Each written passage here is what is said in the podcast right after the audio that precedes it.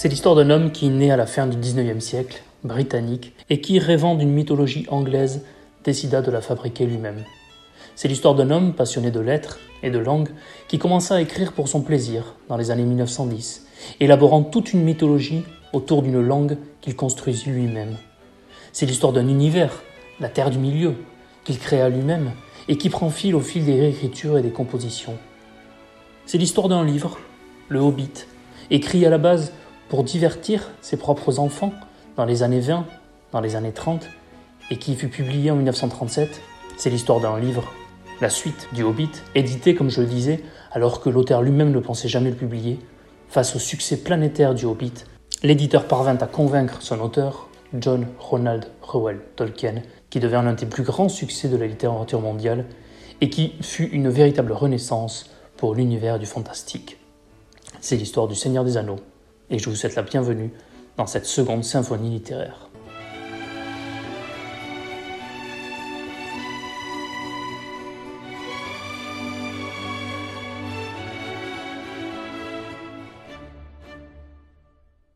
Et vous allez reconnaître tout au long de cet épisode, tout au long de cette seconde symphonie littéraire, euh, les musiques composées par Howard Shore pour l'adaptation au cinéma du Seigneur des Anneaux par Peter Jackson euh, au début des années 2000. Alors, Le Seigneur des Anneaux, j'ai eu l'occasion d'en parler déjà à plusieurs reprises sur ce podcast, c'est mon entrée dans la littérature. Voilà, moi j'ai commencé véritablement la littérature avec Le Hobbit de Tolkien. Euh, j'avais 9 ans, et puis après j'ai lu Le Seigneur des Anneaux, et puis juste après sont arrivés les films au cinéma, donc j'ai un rapport très particulier à la fois à ce livre et à la fois aux films qui ont adapté euh, Le Seigneur des Anneaux. Rapidement, Le Hobbit, ça parlait de quoi déjà? Ben, Ça parlait d'un Hobbit qui est un semi-homme dans l'univers de Tolkien, et qui vit tranquillement, euh, comme un pacha, dans sa comté, donc l'univers des hobbits, dans le pays des hobbits. Personne vient l'embêter, il rêve d'aventure, mais bon, il n'en a jamais eu, puis il n'est jamais sorti de sa comté. Un jour, il fait la connaissance d'un magicien, Gandalf, et le lendemain, ce magicien vient avec 13 nains. Les nains, eux, veulent récupérer leur montagne, qui est actuellement occupée par un dragon, Smog, dans laquelle se situe leur trésor. Et Gandalf, sachant qu'ils ont besoin d'un cambrioleur, de quelqu'un de petit qui pourra intégrer cette montagne discrètement, se dit que Bilbo peut être leur homme. Au début, ils sont assez suspects, puis finalement, d'aventure en aventure, Bilbo va découvrir le monde extérieur, va découvrir la terre du milieu, va découvrir des elfes, des ogres, des trolls, des gobelins, des petites créatures, va découvrir tous les paysages de la terre du milieu, et en revenant chez lui, va être un véritable héros parce que ça aura été le seul à avoir parcouru le monde, avoir parcouru toute la terre du milieu et à être revenu avec un petit anneau qui sera parvenu à dérober à une créature qui s'appelle Gollum.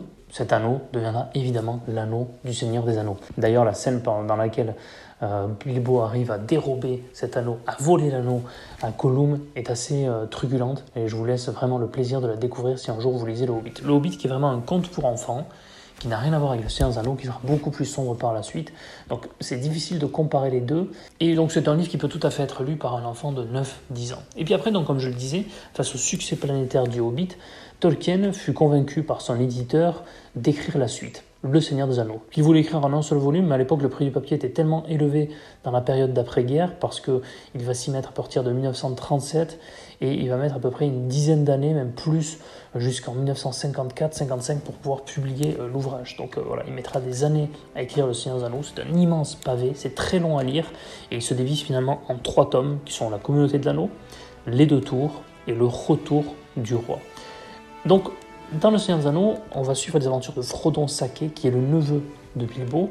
Frodon, lui, vit avec son oncle, Bilbo, sauf qu'un jour, Bilbo organise une fête d'anniversaire et il décide de quitter la comté. Voilà, il n'en peut plus de cette paisibilité euh, de la comté, il n'en peut plus, il a envie de partir de son pays et il lègue tout à Frodon, son trésor, euh, sa maison, euh, son argent, et puis l'anneau. Voilà, il lui lègue également l'anneau et il s'en va. Des années plus tard, mais alors vraiment bien des années plus tard, alors quand on voit dans le film, on a l'impression que c'est juste après, mais non, c'est vraiment des années plus tard. Gandalf, le fameux Gandalf, rend visite à Frodon pour lui dire que cet anneau, en fait, appartenait à un seigneur terrible qui s'appelle Sauron, qui euh, a été terrassé par une alliance des hommes et des elfes, sauf que Sauron est en train d'essayer de revenir et il essaye de retrouver cet anneau qui lui permet d'avoir une puissance énorme. Donc il demande à Frodon de rejoindre Fond de Combe où vit un sage elfe qui s'appelle Elrond. à partir de là, à partir de fond de combe, ils prennent tous la décision d'aller détruire l'anneau dans le pays de Sauron lui-même, dans le Mordor, dans la montagne magique qui est au cœur même euh, du Mordor, au cœur même donc de la terre la plus sombre de la terre du milieu. Et Frodon décide de le faire par lui-même, ce qui n'était pas forcément prévu à la base. Il va être aidé euh, par son jardinier, Samsagas Gamgee, par deux autres hobbits qui les ont suivis, euh, Peregrine Took et Meriadoc Brandebook, par deux hommes que sont Boromir et Aragorn, par un nain qui s'appelle Gimli, qui est d'ailleurs le fils d'un des nains qu'on a vu dans Bilbo le Hobbit, et par un elfe également, Legolas. Et donc toute cette communauté de l'anneau part à l'aventure pour essayer de détruire cet anneau. Évidemment, l'aventure ne se passera pas comme prévu, on va découvrir une grande partie de la Terre du Milieu, il va y avoir des batailles épiques, il va y avoir des pièges, il va y avoir des morts, il va y avoir des séparations. Bref, ça va être une véritable aventure et c'est phénoménal, c'est génial. Alors pourquoi j'ai particulièrement aimé ce livre? Bah, Au-delà de l'aventure, au-delà de ce qui peut se passer comme, comme euh, événement dans, ce roman, moi, pour moi, ça a été une véritable porte d'entrée dans la littérature.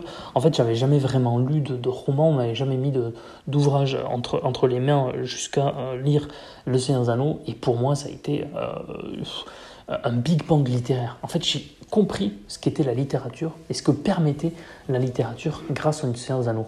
Un pouvoir d'imagination, un imaginaire. J'avais tout en fait à fabriquer dans ma tête à partir d'un simple texte. Je voyais des créatures dont j'ignorais absolument le nom jusqu'alors, des nouvelles langues, euh, des hommes qui mesurent 1m20 et d'autres qui vont mesurer plus de 2 mètres, euh, des elfes, des nains. Et en fait, j'avais très peu d'illustrations, parce qu'en plus, à l'époque, c'était pas à l'époque des images, des vidéos, de l'Internet, etc. C'était la fin des années 90.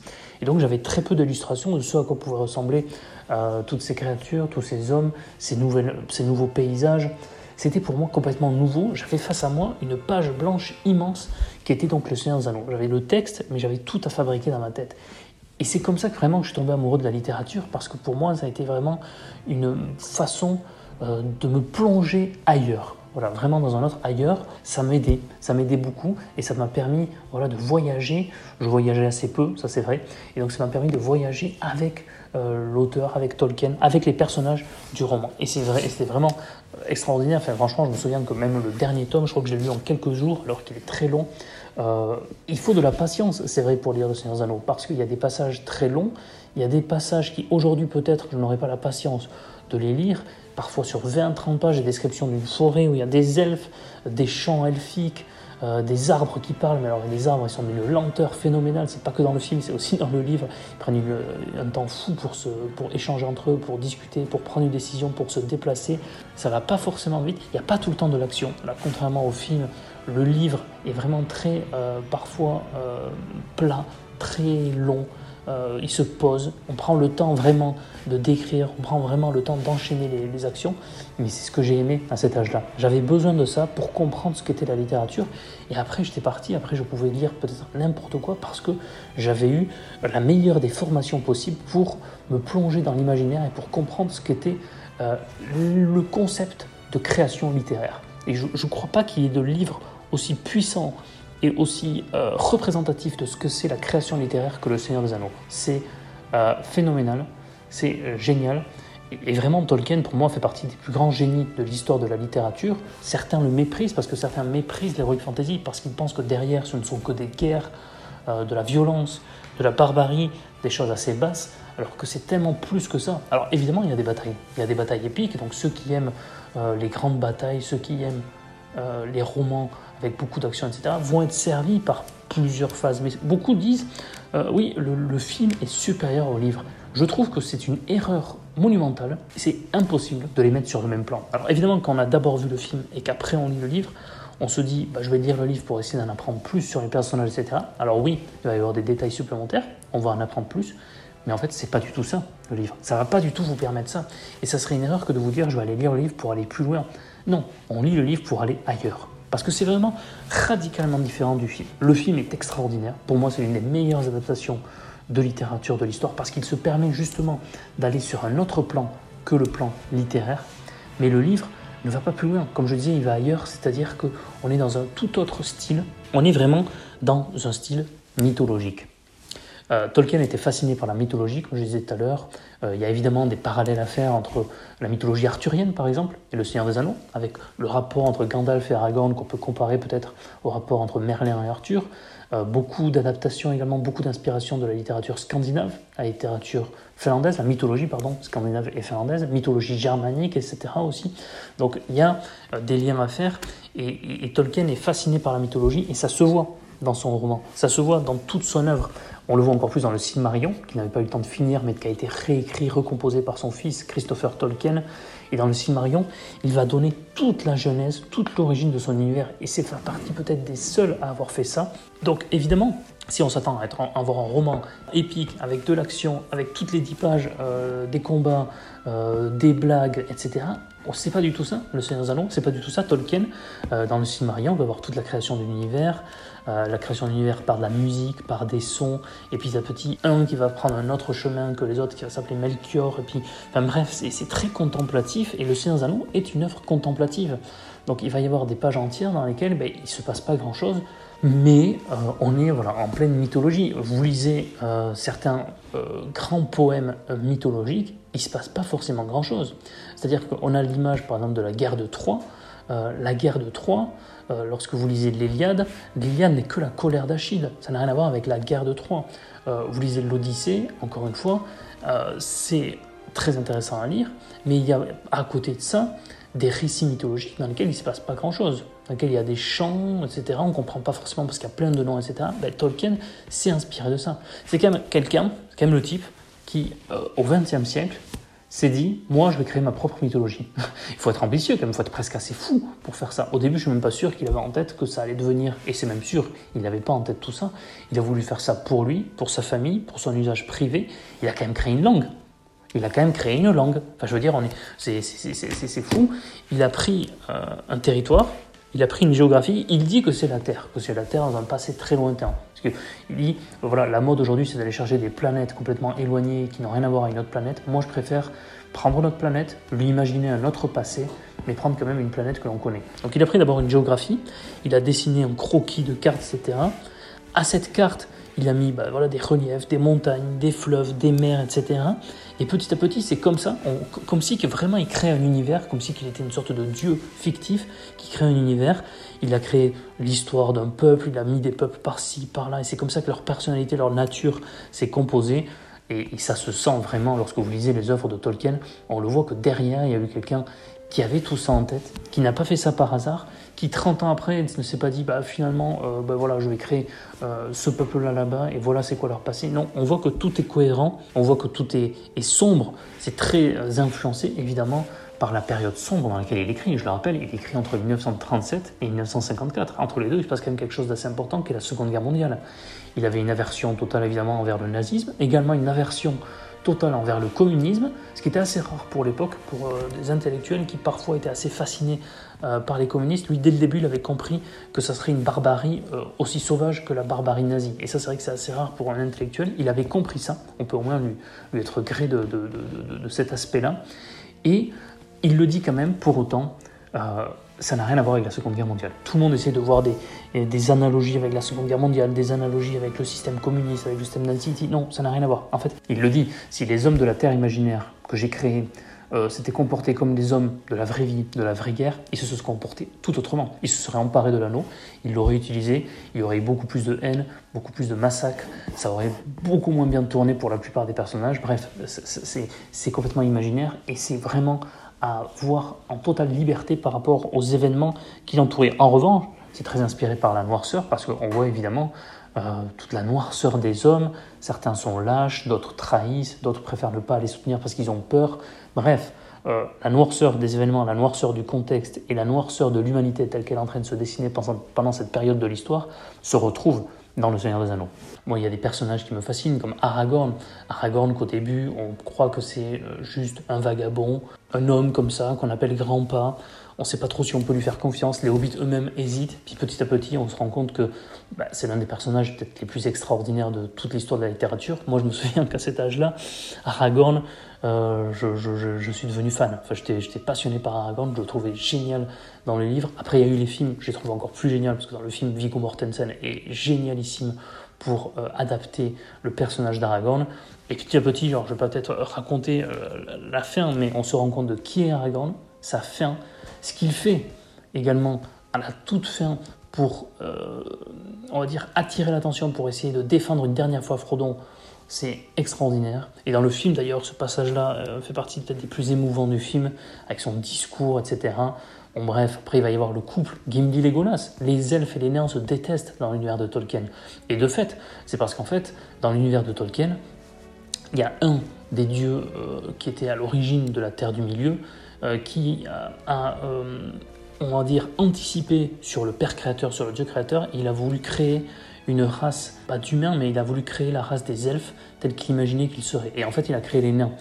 Et le Père Créateur, le, Dieu Tout-Puissant, l'a sanctionné, l'a puni, lui dit ce n'est pas du tout comme ça que moi je voulais faire les elfes, je les ferai encore bien plus tard, mais pour l'instant, toi tes créatures, je vais les enfermer sur la montagne, je vais les cacher, je veux que personne ne les voit. Et donc les nains ont été cachés, ont été humiliés, ont été fourrés euh, dans la montagne en attendant que la vraie race, selon le Père Créateur, arrive, c'est-à-dire les elfes. Et donc d'où cette haine des nains envers les elfes, d'où ce mépris des elfes envers les nains. Et là, Tolkien va faire combattre côte à côte euh, un elfe et un nain tout au long du, livre. Il va y avoir certains passages assez comiques là-dessus. Et puis finalement, on voit que l'amitié entre les deux va petit à petit augmenter et la haine euh, d'origine entre ces deux peuples va petit à petit s'effacer, même si il va y avoir toujours en apparence certaines remarques et ils ne pourront jamais s'empêcher euh, en apparence de faire croire que la haine continue et que ça un elfe et un nain ne peuvent jamais s'entendre, mais par contre, Legolas et Gimli peuvent devenir des amis. On peut également parler du personnage de Boromir. Euh, voilà, encore une fois, je ne vais pas vous gâcher, donc je ne vais pas vous dire qu'est-ce qui se passe avec lui, mais le personnage de Boromir, lui aussi, aussi entre le bien et le mal, il hésite. Est-ce qu'on ne peut pas faire de cet anneau un instrument de pouvoir qui nous permettrait de surpasser Sauron et de l'utiliser cet anneau au lieu de vouloir le détruire? Il a un passif très intéressant. Il a un pays qui, lui, est directement confronté à la guerre et à la menace euh, face euh, aux armées de Sauron. Et donc, lui, il n'est pas du tout dans la même situation, par exemple, qu'un elfe qui, dont la population vit tranquillement pour l'instant dans les forêts et qui, eux, ont le temps de voir venir les choses, ont le temps de réfléchir. Lui, il se dit c'est maintenant, c'est immédiat, là. il faut réfléchir, il faut agir maintenant parce que Sauron est aux portes euh, de mon pays. Donc, on a vraiment des, personnages comme ça qui sont très intéressants, qui ont tous un passé différent. Alors, en plus, le fait que Tolkien ait imaginé une véritable histoire sur 2, 3, 4 000 ans, avec à l'époque plusieurs alliances, des guerres, etc., font que tous ces personnages sont vraiment imprégnés euh, du passé, de l'histoire. Ce ne sont pas des personnages qui vivent en dehors d'un contexte ou qui vivent comme ça et qui pourraient vivre dans, un autre, dans une autre époque, qui pourraient vivre dans un autre monde imaginaire. Non, vraiment, chaque acteur, chaque héros du Seigneur des Anneaux est imprégné euh, du relief et imprégné de tout ce qu'a façonné Tolkien, de l'histoire à la géographie, en passant par les langues, les comportements, euh, les apparences également. Euh, donc voilà, tout, tout vraiment a une importance dans l'œuvre de Tolkien et ça se voit vraiment dans Le Seigneur des Anneaux qui est un peu l'apothéose de l'histoire de la Terre du Milieu, même s'il va se passer bien des choses après. Et ça, les appendices euh, du roman que j'avais lu, parce que j'étais tellement passionné à l'époque que j'avais ensuite tout lu. J'avais lu qui était devenu maire de la comté, les enfants qu'ils avaient eu sur plusieurs générations, etc. Enfin bref, euh, le type, il a été jusqu'à imaginer presque tout, fait, toute une histoire sur, euh, sur des milliers d'années. C'est incroyable quand même quand, on s'en rend compte. Et enfin voilà, moi, c'est à la fois un roman qui pourrait être un roman historique, à la fois un roman qui est mythologique, à la fois un roman qui ressemble à un conte, et à la fois parfois un roman qui est réaliste. Donc pour essayer de dire que tes personnages-là, on les côtoie au quotidien. Et c'est vraiment cet entremêlement de genre, cet entremêlement dans un univers fantastique qui en fait pour moi l'un des plus grands romans de toute l'histoire de la littérature.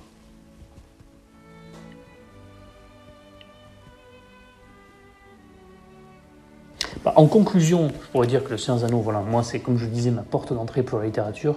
Le Seigneur Anneaux, je vous conseille vraiment, si vous avez des enfants récalcitrants, euh, qui n'aiment pas trop lire, qui n'ont pas trop envie, qui trouvent que la littérature c'est pénible, bah, de leur faire essayer le Bilbo le Hobbit, quitte à les accompagner, à le faire avec eux, à vous plonger également dans l'univers de Tolkien avec eux, à leur expliquer en quoi c'est génial, et puis ensuite en leur disant, ben voilà, on va lire le Hobbit, après, on va lire ensemble Le Seigneur des Anneaux. Alors, il va falloir vous accrocher, hein, parce qu'il y a près de 2000 pages, mais ça vaut la peine de lui dire voilà, après avoir lu Le Seigneur des Anneaux, tu seras capable de lire n'importe quel livre, parce que Le Seigneur des Anneaux t'aura permis de te façonner en toi un imaginaire et d'avoir compris ce qu'était le processus de création littéraire. Voilà, tu auras compris ce que c'est que la littérature. Tu pourras lire Proust, tu pourras lire Zola, tu pourras lire de la science-fiction, tu pourras lire des romans d'horreur, tu pourras lire euh, de la mythologie, tu pourras tout lire de la poésie, parce qu'on trouve de la poésie également dans Tolkien. Tu pourras lire tout ça parce que tu auras lu Le Seigneur Anneaux dans son ensemble. En attendant, prenez soin de vous, lisez Tolkien, et puis à très bientôt pour une nouvelle symphonie littéraire. Et puis on se quitte à nouveau avec cette formidable musique, cette musique si gracieuse de Howard Shore, Le Seigneur des Anneaux. Vive Tolkien